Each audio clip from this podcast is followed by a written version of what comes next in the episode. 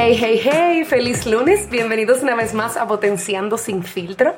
Mi nombre es Shaula Montaz y hoy estoy con una tarde lluviosa que ustedes la van a escuchar porque de verdad seguimos en, en tiempos de seguimos no seguimos en un, o sea claro nos mantenemos eh, batallando durante esta época de covid entonces me estoy cuidando mucho más que antes y estoy grabando desde lugares un poquito remotos entonces mi audio no es el mejor pero eh, para contrarrestar el tema de audio, siempre le estoy trayendo invitados de lujo y el día de hoy no es la excepción. Hoy tenemos a, una amiga, wow, yo estoy como que, estoy buscando cómo describirla, pero cuando pienso en ella pienso en vida, pienso en una vida con propósito, pienso en paz, pienso en armonía, pienso en diversión, pienso en profesionalismo y pienso en tantas cosas que de verdad que tú duramos 30 minutos debatiendo de qué vamos a conversar. Y, Papá Dios puso en nuestros corazones algo muy bonito, que es eh, la palabra miedo. ¿Qué significa? ¿Cómo la podemos definir? Pero más que nada, eh, ¿cómo podemos cambiarle la perspectiva y nosotros verlo de otra manera y hacernos aliados del miedo? Yo hoy le doy la bienvenida a Paola Romero Arnaud. Hola, ¿cómo estás? Hola, mi querida, pero qué introducción más bella, qué honorazo. bueno, eres tú, eres tú. de esas viniendo de una mujer como tú, que tengo tantos años conociéndote y cada vez más me siento más orgullosa de verte crecer, de verte desarrollándote, me encanta potenciando. Así que estoy muy contenta de estar Ay, gracias. Paola y yo fuimos, juntos fuimos juntas al colegio. O sea que nos conocemos desde esa época, señores, cuando de verdad, de verdad, nada importaba, solamente como que las notas tuvieran bien, que el recreo tuviese chévere y que los fines de semana fuesen divertidos. Gracias a Dios tuvimos una adolescencia tan fluida, tan privilegiada, pero reconocíamos nuestro privilegio y tan cargada como de, buena energía, con gente que uno, que yo ni me acuerdo, a mí nadie me caía mal, sino como que uno me invitó al cumpleaños, era de que esta tipa, pero nada como que de verdad te ocupara espacio en tu corazón para tú dedicarle más de 15 minutos. Así mismo, de Andrés, y más no más que todo, Chabla, que con tu personalidad de verdad, a ti como que tú siempre tuviste eh, mantequilla para que todo te respalde. o por lo menos trataba. menos, cuando ya uno empezó a ir a la universidad y que ahora hay que estudiar de verdad. No, pero de verdad, gracias por estar aquí. De verdad que cuando yo pienso en personas sin filtro, yo tenía a ti, a Gary, a Kirsi, mucha gente con la que fuimos al colegio en la lista, pero pues de primera de primero de primera opción, siempre los tenía ustedes como número uno porque me ha gustado profesionalmente el camino que ha tomado, ya que va muy atado a su propósito. Así como yo le decía a Kirsi, que la tuvimos en episodios pasados, de que es interesante para mí y como un estudio medio sociológico, ver cómo lo que yo veía en el colegio mientras crecí con ustedes se mantiene en coherencia con quién es. Y como que tú siempre has sido una persona que yo siempre te he visto igual, como que fluye, chévere y, muy, y muy firme de que si, pues, si, decidiste, si decidiste por este camino, lo voy a hacer. Me acuerdo cuando tú decidiste ser modelo y fuiste la primera que en el colegio nos habló de etiqueta y protocolo. Como yo dije en episodios pasados, que Kirche fue la, la persona que nos enseñó las palabras grandes y decía hematoma y decía cosas así, palabras domingueras.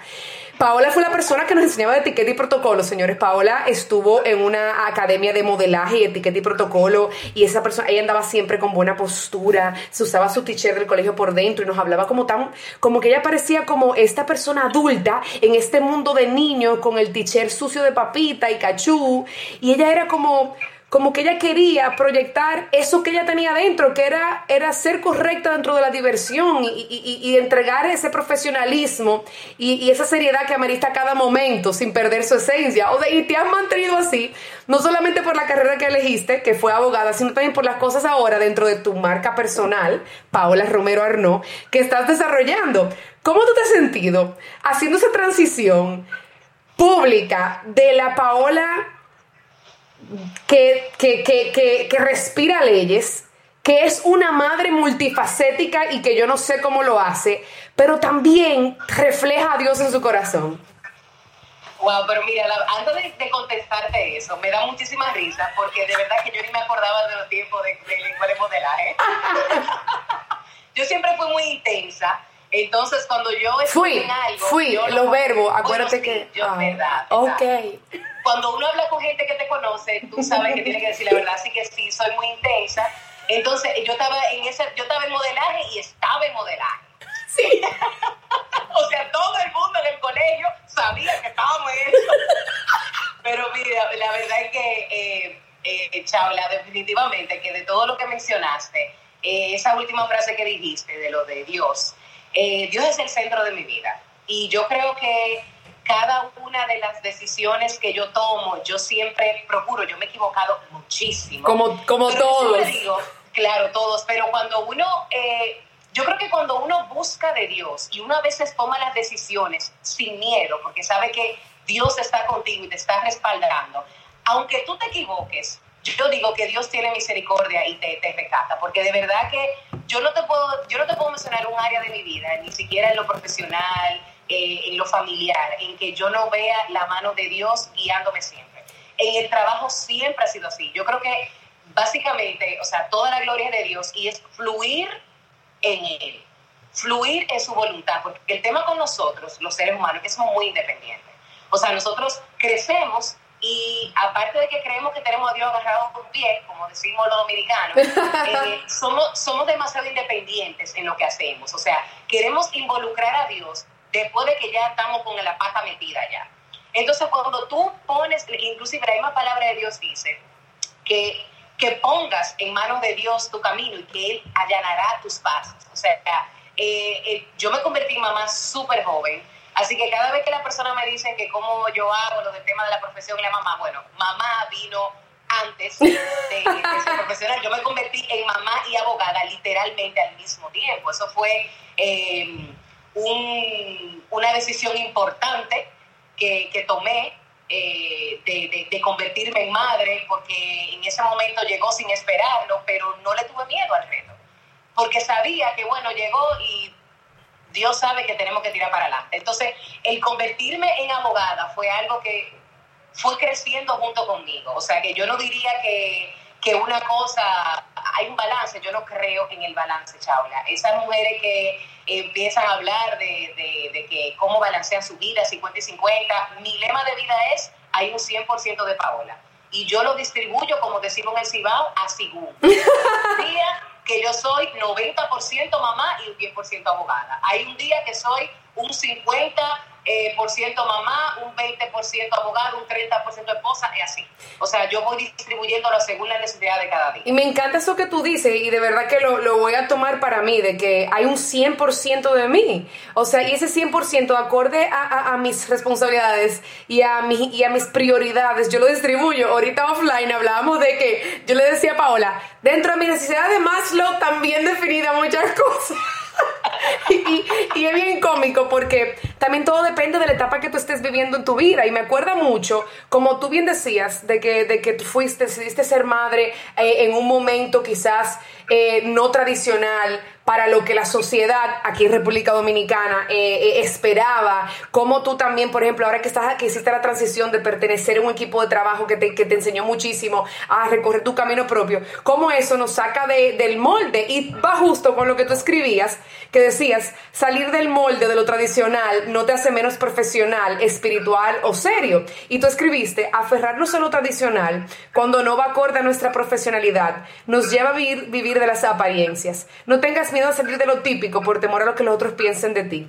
Al final, lo más importante que debe percibirse de nosotros es la autenticidad y fidelidad con nosotros mismos primero. Y claro, not your typical lawyer. Pero qué chulo eh, qué chulo, como mira, sin otros pensarlos, caímos en el tema del miedo, porque es algo como tú y yo hablábamos antes de empezar a, a grabar, que específicamente en la cultura latinoamericana, por temas culturales e históricos, somos países en vías de desarrollo, vivimos con ese constante deseo de superación como que nunca hemos llegado, pero nos ata un miedo porque estamos nadando en aguas semi desconocidas en muchísimos temas, sean espirituales, sean de, sean de familia, sea de trabajo. Ahora, para ti, en estas diferentes etapas, que yo sé que independientemente de, de, los temas legales, tú también estás incursionando también en muchos temas de consultoría de negocios, claro, basado siempre en la base legal que nos da una ventaja a lo que nos no, vamos a consultar contigo, abismal. Eh, ¿cómo, tú, ¿Cómo ha sido la transición para ti de romper el miedo, dar esos pasos y mantenerte en coherencia con tu propósito? Bueno, ahí tú lo dijiste todo. Primero es tú conocer tu propósito. Es tu saber que Dios tiene control de tu vida. O sea, cuando tú tienes conocimiento de eso, cuando tú tienes la certeza de quién es que te está respaldando, tú tomas decisiones sin temor. Mira, Chaula, ¿sabes lo que en la vida yo te puedo decir? Y ahí eh, la modestia la voy a, tirar a la basura, es que yo, yo me considero una persona valiente. Y lo digo porque eh, Dios me ha hecho una persona valiente. O sea, eh, yo odio el miedo. Yo detesto el miedo. Y a mí el ser mamá me enseñó eso también.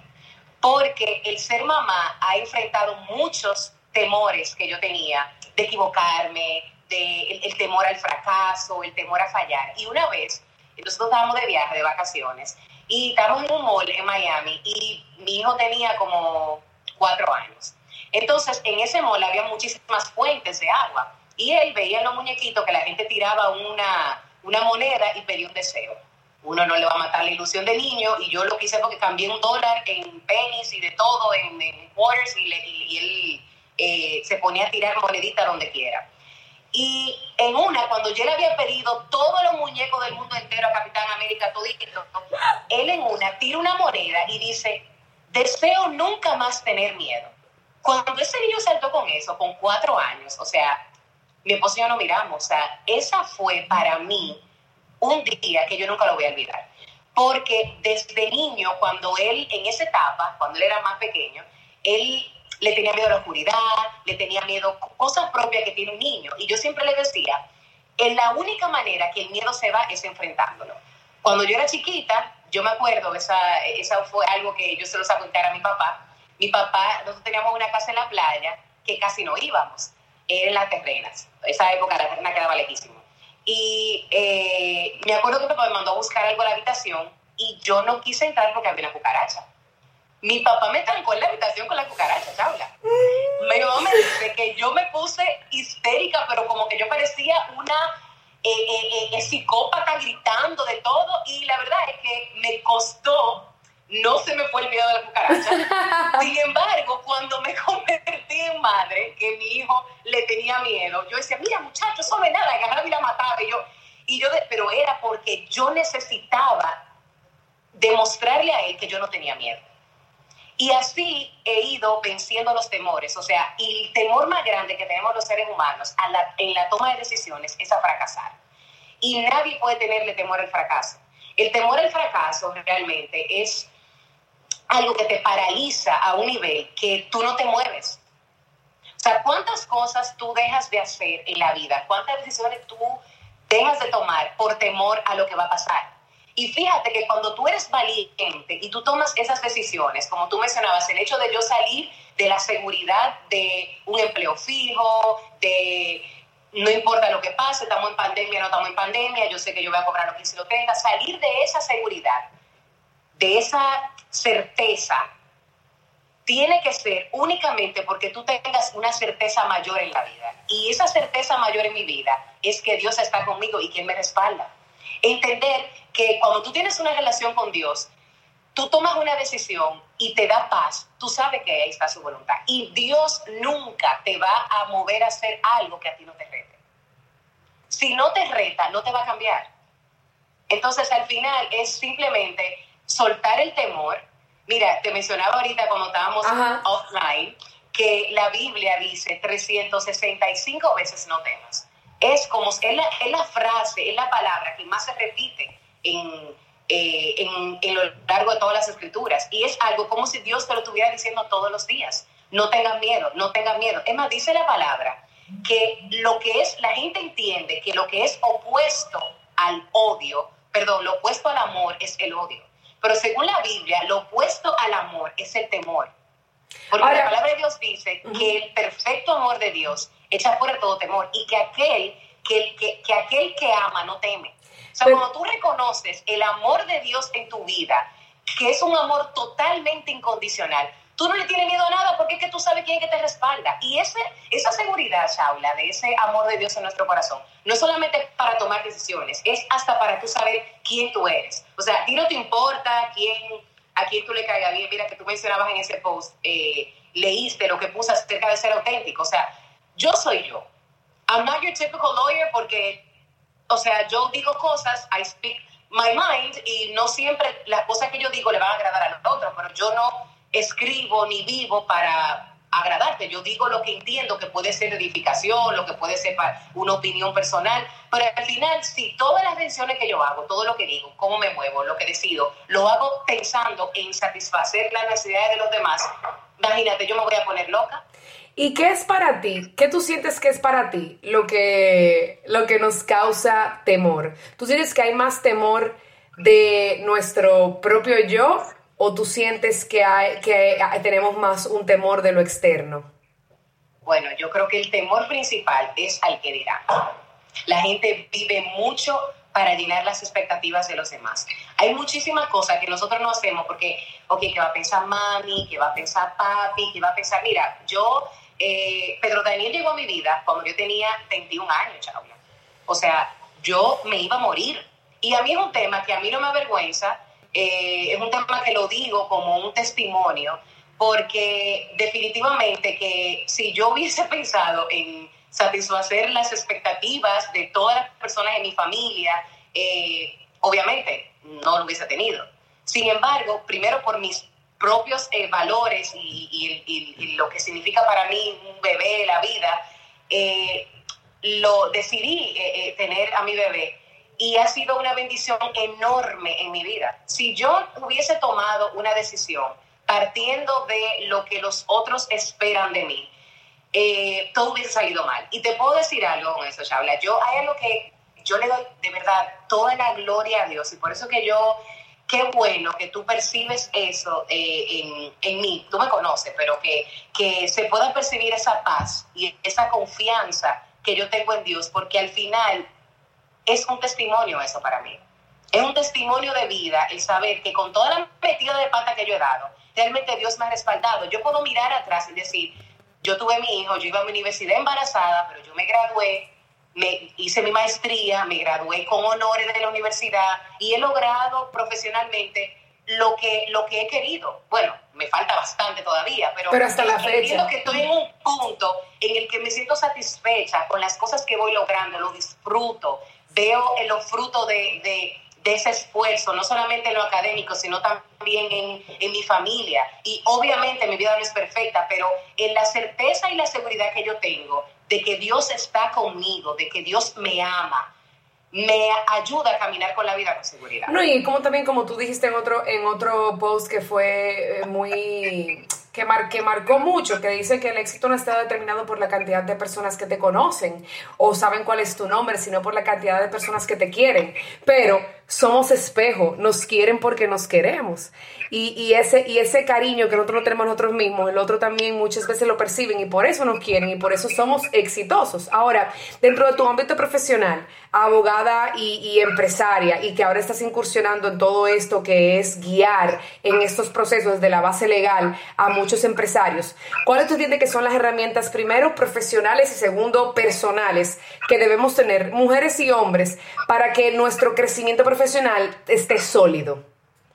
Mira, yo te, ese post que tú leíste es la definición perfecta para, para responderte esto. Y yo lo escribí en la clínica cuando, como te comentaba eh, antes, cuando estábamos fuera del aire, mi papá estuvo un poco aquejado de salud y mi papá profesionalmente es una persona que yo admiro mucho, es una persona que como, abogado ha alcanzado los más grandes méritos, o sea, de verdad doctor honoris causa, le dieron el mérito del presidente, lo condecoró, o sea, eh, por su trayectoria como abogado. Sin embargo, en esos momentos en el que nos dio un gran susto porque pensábamos que se nos iba, la verdad es, a mí me ha resultado, o sea, tan impresionante dos cosas. Primero que por la situación que estamos viviendo ahora mismo con el, con el COVID, no importa quién tú fueras, no importa quién supiera tu nombre, todo el mundo sabía quién era él. Sin embargo, o sea, si no había cama, no había cama. Si la prueba duraba, la prueba duraban. Y no había una influencia que pudiera servir en medio de esta crisis. Sin embargo, algo que también me enseñó ese proceso, y por eso es lo que escribí este post, era como la secretaria llamaban llorando. Las muchachas de mi casa oraban llorando con nosotros. La cantidad de gente que te quiere. O sea, el mejor ejemplo para mí de una vida profesional exitosa es tú ser una buena persona, Chabla. Al final, cuando tú eres una persona noble, cuando tú eres una persona bondadosa, eso regresa a ti. Y yo creo que cuando tú ejerces tu profesión desde los dones del Espíritu, desde la bondad, desde la benignidad, desde la paz, tú los, lo, que tú, lo que tú recibes de allá para acá son solamente bendiciones, solamente bendiciones. Y para mí el mejor ejemplo de eso ha sido lo que he visto en mi casa. Así que eh, los otros días yo estaba pensando que viendo a gente que conozco en las redes sociales, a colegas del área, que ahora que todo el mundo se está proyectando profesionalmente a través de las redes sociales, todo el mundo, a veces la gente habla como que el que te está leyendo no te conoce. sí, totalmente. A veces que yo digo, dije, papá Dios, perdón, pero ¿y esta tipa? O sea, de verdad, es como que, eh, o sea, y eso pasa mucho cuando nosotros utilizamos las plataformas digitales para validarnos. Y hablando de esa validación, Chabla, también es importante tú rodearte de personas que te confronten, porque a todos nos pasa, y lo hablamos ahorita, o sea, a todos nos pasa ese momentico en el que nos vamos en la ola de las de, del social media y que todo el mundo quiere brillar y que todo el mundo quiere demostrar algo, que se nos olvida que, que tú lo que tienes que proyectar es quién tú eres, mi amor, no lo que tú quieres ser. Para lo que tú, tú puedes proyectar el camino que tú estás trillando, lo que tú has logrado, pero al final es importante que la gente cuando te vea en las redes sociales alabe tu coherencia y no condene tu hipocresía. Wow.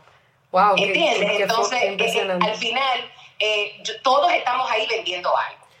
Mire, coherencia, coherencia es una palabra. Por ejemplo, yo sé que a cada año a veces uno decide de que tener la palabra de, ese año y declarar ese año, así como el, el, Estado declara el año de, uno personalmente declara años de alguna manera. Y yo de hace un tiempo para acá, eh, gracias a Chantal, nuestra amiga, que un día ella decía... Ay, Chanti, la amo. Ajá, un saludo para Chantal. Eh, ella decía a, siempre como que, señores, hay que tener coherencia. Y yo me acuerdo desde ese día, que ha sido como una frase que yo le robé y me la hice mía. Primero me la hice mía por mí misma, porque a veces yo me pasaba eso, que muchas veces yo, yo sentía me sentía privada de demostrar mi ser porque me movía en un mundo profesional antes de un ambiente gubernamental y ahora un ambiente privado, pero también de muchos hombres con mucho poder. Y yo sentía que tenía que privar mi personalidad que es simplemente como los norteamericanos describirían loud. Pero, como yo siempre digo, yo me sé ubicar en tiempo y espacio. Pero muchas veces, quizás dentro de ese ubique, como tú bien mencionabas, no, es, no, no estaba tan bien con, con, los pies dentro de mi ser y no podía proyectarlo como yo me veía. Entonces yo me privaba de que aquí tengo que ser de esta manera, aquí tengo que ser de otro. tú eres mucho. Tú eres mucho. O sea, la gente que son mucho, como tú y como yo, sin perder nuestra esencia, lo que tenemos que dosificar, ¿no? sí, es el problema, es el problema, la dosificación. No, le da una dosis al paso. Bueno, los goteros se perdieron. Es que los goteros se pierden cuando me emociono. No, pero, y, y de verdad, y como que yo empecé a decir que tengo que ser coherente, o sea, eh, eh, esto, eso no quiere decir que, que, yo dejo de ser menos, yo dejo de ser más. Y yo recuerdo que en, reuniones de trabajo yo tuve un confrontamiento con una ex compañera. Bueno, no éramos compañeros, sí, porque trabajamos en el mismo lugar. Y yo le dije, mira, yo no estoy buscando dama para mi boda, ni madrina para mis hijos. Yo vine aquí a trabajar. Permíteme, dime exactamente cuál es el resultado que tú estás esperando. Permíteme demostrarlo y después yo quiero que tú me juzgues. Pero ahora mismo no me digas ni qué yo tengo que hacer ni cómo lo tengo que hacer, porque eso yo se lo dejo a mis amigos. Y en este lugar yo tengo compañeros y conocidos. Pero, pero eso a, esto, a lo, que, a lo que también hemos, venido hablando por muchos años, muchas de las personas que estamos intentando en un ámbito profesional, no, eh, más de negocios, no artístico, tratar no de destacarnos, sino de mantener esa coherencia. Entonces, tú que trabajas en un, ambiente laboral muy retador como es eh, las leyes eh, y ese mundo que es perdón, medio arcaico a veces, clasista, centrado no importa el mundo, tradicional, perdón, eh, no importa el mundo, no importa la región, la ubicación que tengamos, pero al mismo tiempo tenemos ya nuevas generaciones que están entrando en esas carreras porque es evidente, a todos nos gusta de todo y van a haber personas que, claro, le interesa el derecho y la justicia. ¿Cómo tú has podido transitar dentro de la esencia de quien tú eres? Entre, en medio de ese mundo tan tradicional que algunas veces pueden juzgar que para mantenernos en coherencia involucra un poquito de chispa de cosas que tú no estás acostumbrado? Mira, eh, cuando yo empecé a, a publicar temas legales en, como en, las redes sociales, mis, mi, mi, familia y mis amigos, mis amigos cercanos empezaron a relajarme de la blogger de la justicia. Ay, pero está bueno, la blogger de la justicia. Al principio yo me molestaba muchísimo con lo de la blogger de la justicia, pero digo, tú sabes qué, mi amor, I'm gonna embrace it. No me importa. No me importa, y déjame decirte que el, el, a, mí no me, a mí no me da temor el ser malentendida, porque como te digo, o sea, yo sé quién soy. O sea, al final yo conozco cuáles son mis límites, conozco cuáles son mis líneas, pero me resulta sumamente atinado que tú eh, hagas esa pregunta, Chaula, porque una persona una vez me hizo un comentario de que, pero que lo que tú estás haciendo, nadie más lo ha hecho. Yo le dije, mi amor, pues tú en el clavo, yo no soy como todo el mundo. O sea, yo no, yo no tengo temor de romper el estereotipo. Y para mí me da tanta satisfacción. Mira, yo, yo tengo muchas amigas que son creadoras de contenido, porque no le gusta que le digan influencer. Y em, yo le preguntaba a una de ellas, que ella es una, ella en la industria de la moda, pero ella es muy, muy buena en lo que hace. Y lo hace con intención y realmente para mí es la mamá de todo eso. Y yo le decía, oye, mi hermana, pero es que yo no quiero, yo no hablo para abogados, o sea, yo quiero atraer un público que consuma mi servicio, yo quiero como atraer, pero yo veo que lo que me siguen son abogados. Y ella me decía, es que el contenido que tú estás generando, uno, puede estar inspirando a otros a que hagan lo mismo, o dos, simplemente es un contenido que le agrada a la persona de tu gremio. Eso, eso es bueno porque dice que tú estás generando un respeto con, la, con tus colegas. Y, realmente me sentí bien con eso. Y me ha alegrado tanto ver abogadas que son más jóvenes que yo, que pertenecen a una generación diferente. Porque, mi amor, mira, el ejercicio del derecho era una cosa hasta que llegamos los millennials. ¿Por qué? ¿Cuál es la diferencia que tú ves en el ejercicio del derecho de antes y ahora? La motivación es diferente, la forma que tenemos de trabajar es diferente, lo que nos mueve es diferente. Eh, nosotros tratamos de adecuar nuestro estilo de vida, nuestro mundo a lo que hacemos. O sea, el éxito, por ejemplo, para una persona de la etapa de los padres de nosotros, era trabajar, trabajar, trabajar, trabajar, trabajar, dejarle dinero a sus hijos, poderle comprar una casa a cada hijo. O sea, eh, yo te lo digo porque... La revolución... La industrialización, la industrialización nos, enseñó eso, cuando llegaron las industrias, las maquinarias, ese era el trabajo de 9 to 5. Exacto. Entonces, ¿qué pasa con los millennials? A mí, yo no le tengo miedo a trabajarte, de verdad, yo he trabajado, Chable, que a mí el sol me ha salido afuera. Pero ¿qué pasa? Que el, el, a mí me satisface yo poder decir que yo eh, tengo que hacer una diligencia en la mañana, me fui a hacer mi diligencia en la mañana, o sea, la libertad la flexibilidad. Y eso no solamente pasa por, por, lo que la gente se independiza, porque ya cuando tú vas escalando en un lugar y tú ya tienes cierta posición, tú también adquieres flexibilidad y eso es buenísimo. Entonces, ¿qué pasa? Que esta generación necesita otra cosa. Esta generación es otra cosa. Y asimismo, las generaciones que vienen detrás de nosotros necesitan otro tipo de profesionales. ¿Qué pasa con el derecho? El derecho antes eran cuatro códigos mi papá es abogado y mamá es abogada. Bueno, mamá es licenciada en Derecho porque ya no ejerce. Pero mi papá, yo no puedo comparar mi época con la época de mi papá, porque como bien tú señalabas ahorita, yo cada vez más me doy cuenta que lo que tú necesitas en este tiempo para tú ser un abogado, por lo menos un abogado que trabaje en el área empresarial, las competencias legales que tú necesitas son mínimas en comparación con otras competencias y destrezas que tú tienes que ver. Por ejemplo, a mí me contactó una persona hace eh, una, un mes para decirme que ellos eh, tienen un grupo de gente, que quieren desarrollar una aplicación, que ellos quieren que le incorpore una empresa. Mi trabajo no es incorporar una empresa. Yo le dije, la empresa la puedes incorporar tú mismo. Tú entras a formaliza de punto, punto o punto com punto y tú lo haces tú mismo. O sea, mi trabajo escoger ese, ese modelo de negocios tuyo y darle forma para que sea exitoso en el desarrollo. No que yo voy a hacer el trabajo por ti, pero tengo que asegurarme, por ejemplo, de que lo que está aportando cada uno, porque no sé, si van a hacer un grupo de amigos, que ya de por sí eso es problema, eh, porque son gente que se conoce, que hay confianza, eh, era que cada uno sepa cuál es su rol, que cada uno entienda cuál es el nivel de participación, su rol, los beneficios. O sea, está en una estructura que, que, va mucho más allá de crear una persona jurídica. Entonces ahí tú te das cuenta que hay otras competencias que tú tienes que desarrollar, tú tienes que tener una visión más estratégica y eso lo da esta generación que estamos viviendo ahora mismo. O sea, inclusive yo que trabajo en, en otra área que también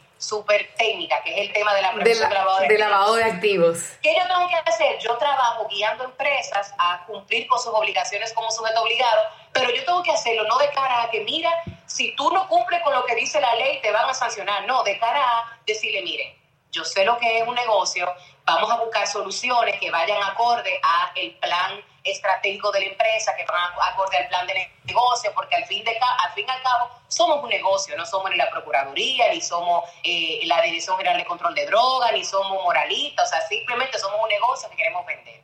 ¿Cómo vendemos? Cuidándonos de cumplir con las cosas que dice la ley. Entonces, al final tú te das cuenta ahí que el trabajo no es solamente legal, es un trabajo estratégico, que entiendo que esta generación está muy dotado de eso.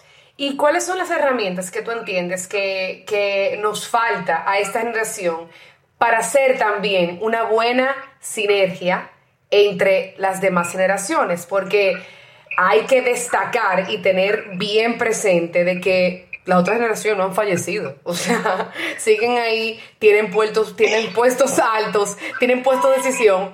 Y algunas de las cosas que a veces yo siento que nos medio desubican o no entendemos es que de que espérate, pero también tus clientes o tus líderes o tus mentores van a ser aquellas personas de esa generación que, a veces queremos tachar de, de tradicionales, de, de arcaicos, de antiguos, cuando en realidad mucho del camino que estamos recorriendo ahora, de alguna manera u otra, ellos lo trazaron. Simplemente nosotros, por los beneficios que estamos disfrutando hoy, vemos, tenemos otra perspectiva. Entonces, desde tu perspectiva, que trabajas con todo tipo de generaciones, desde baby boomers hasta centennial, ¿Qué tú entiendes que nos hace falta a la generación millennial? Que si eh, eh, este podcast lo escuchan muchas personas de 35 a de 30, de 28 a 40 años, que hay ahí un poquito de todo. ¿Qué tú entiendes que nos hace falta para poder hacer una buena sinergia y no necesariamente yo siento que a veces no es que tú me entiendas, es que tú respetes mi opinión. Entonces, ¿qué tú entiendes que nos hace falta y cuáles son los, las herramientas que pudiéramos empezar a implementar desde ahora, no importa nuestra profesión,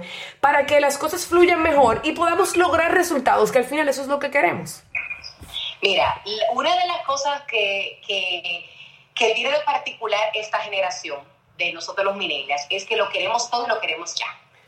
Entonces, parte de eso es entender que nosotros no siempre vamos a ser entendidos. O sea, tenemos que ser empáticos, tenemos que ser respetuosos de los demás. Yo te lo digo porque cuando, sí, ciertamente trabajo con muchas generaciones y de hecho fui criada por dos generaciones diferentes, porque mi mamá y papá se llevan, se llevan casi 30 años, o sea, se llevan muchísimo. O sea, a mí me crió un, una persona que tiene 80 y pico de años, es mi papá, o sea, que pudiera ser mi abuelo.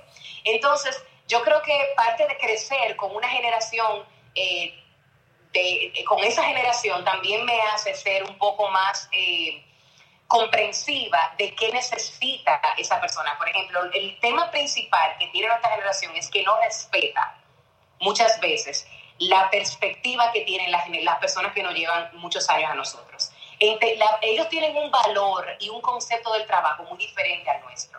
Y el reto principal no lo tienen nuestros clientes, porque yo me he dado cuenta en, la práctica, en mi ejercicio, que las generaciones, los baby boomers y esas generaciones que nos llevan, que nos llevan y los veteranos, creo que son ya la generación ya bien la de mi papá por allá, eh, algo que ellos tienen, ellos valoran mucho nuestra energía, nuestra... Eh, nuestro ímpetu. Nuestro ímpetu, nuestra, nuestra forma de trabajar. El reto principal lo tienen los líderes de entender qué necesita nuestra generación para sentirse apreciado, para sentirse valorado. Mira, cuando, no, cuando nosotros eh, en el proceso de, esta, de, de, la firma estábamos en el tema de buscar el nombre, nosotros, lo, nuestra empresa familiar eh, tenía el nombre de mi papá. Y estratégicamente uno podía decir, no, pero es el nombre de tu papá porque es un nombre muy reconocido, es un nombre. Mi criterio para escoger el nombre era que todas las personas que trabajaran conmigo se sintieran parte. Porque yo estoy tratando de entender que la generación que viene debajo, para ellos eso es importante.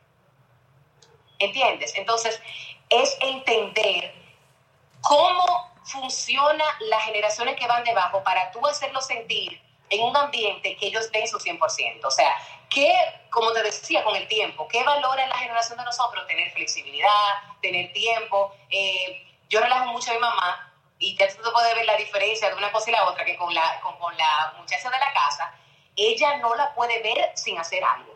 Ella ya ha cambiado, pero ella tenía que ver que todo, y en mi casa yo, si tú hiciste lo que tú tenías que hacer, a mí no me importa que tú por teléfono, que tú te pongas la televisión, o sea, porque nosotros somos gente muy de resultado. O sea, si tú get things done, ya, eso es lo que yo necesito. Entonces, el tema es que las generaciones que, eh, que, que son, que nos llevan un par de años, tienen que entender que esa es la manera, que si no tú estamos dando el resultado, esa es la manera en que nosotros trabajamos.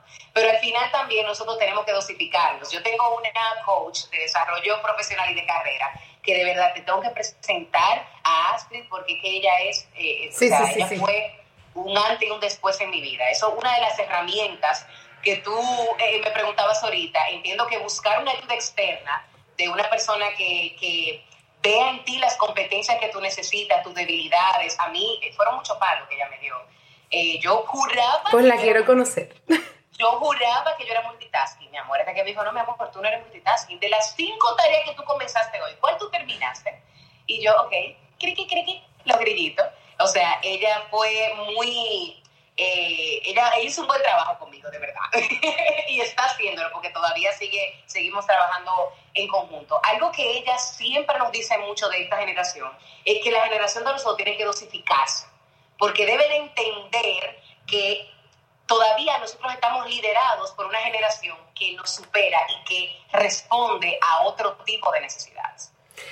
Entonces me gusta y me gusta terminar ahí eh, en nuestra conversación con eso de dosificarse y, no solamente para el tema que te pregunté, que fue qué tenemos que hacer para hacer esa eh, para hacer esa sinergia con otras generaciones, de, sino también nosotros mismos, dosificar la presión que nos ponemos, dosificar también nuestra lista de reyes de logros y pendientes y sueños y aprovechar y vivir más en el presente. O sea que te agradezco muchísimo este momento porque de verdad eh, empezamos a hablar, señores Paola y yo nos conectamos hace una hora y media y yo son 30 minutos. Pero claro, no pusimos dos, dosificar porque somos dos gallaretas, como se dice aquí en República Dominicana. Aquí se juntaron cepi Ajá, y pero no te vas a salvar de la pregunta potenciando y la voy a hacer basada en eso, de nuestro poder de, de conversar infinitamente. Te, te voy a hacer una pregunta. ¿Cuál es tu palabra favorita y cuáles son las tres que tú más repites? Mi palabra favorita es certeza. Okay. Yo amo esa palabra, porque te dice, eso es seguridad, eh, convicción, propósito. Y las palabras que yo más repito, piensa tú sí. La palabra que yo más repito es Pedro Daniel y Sara, estén tranquilo. Esa es la que yo más repito. la oración. La otra es, eh, ay padre, ¿qué tú vas a hacer conmigo? Esa es otra. y la otra es tengo hambre. Señores, yo los dejo con la certeza de que esto va a ser un episodio que ustedes van a repetir. Primero porque empezó cargado de mucha paz y como las cosas de Dios siempre fueron bien, terminó en felicidad. Porque al final eso es lo que estamos buscando, tranquilidad y felicidad. Yo te doy, Paola, las gracias virtuales. Te mando un abrazo, de eso que te apriete y te despeine, porque de verdad que te quiero muchísimo. Tú lo sabes, pero a mí me encanta repetirse a la gente que la quiero, que la quiero. Y yo a ti te quiero mucho, te admiro y te respeto. Y te agradezco tu tiempo todo. Me encanta Gracias. me encanta verte crecer, me encanta verte hacer lo que te gusta, me encanta ver tu pasión y lo único que deseo, mi amor, es que tú vayas de gloria en gloria. Amén. Muchísimas gracias, Paula. De verdad que sí. A ustedes que están aquí, cualquier día de la semana que sea que me escuchen, si es el lunes que es mi favorito, mucho mejor. Les agradezco infinitamente su apoyo. Seguimos creciendo. Lo veo en los números porque hay que ver los números. Y también lo veo en los comentarios. Ustedes son un poquito tímidos, pero me gustaría que todo lo que dicen eh, offline y en los DM y en el email, que lo digan para que la gente conozca su opinión, porque también esa opinión sin filtro la valoro, la y la quiero seguir compartiendo. Esto es Potenciando Sin Filtro y mi nombre es Shaula Montas.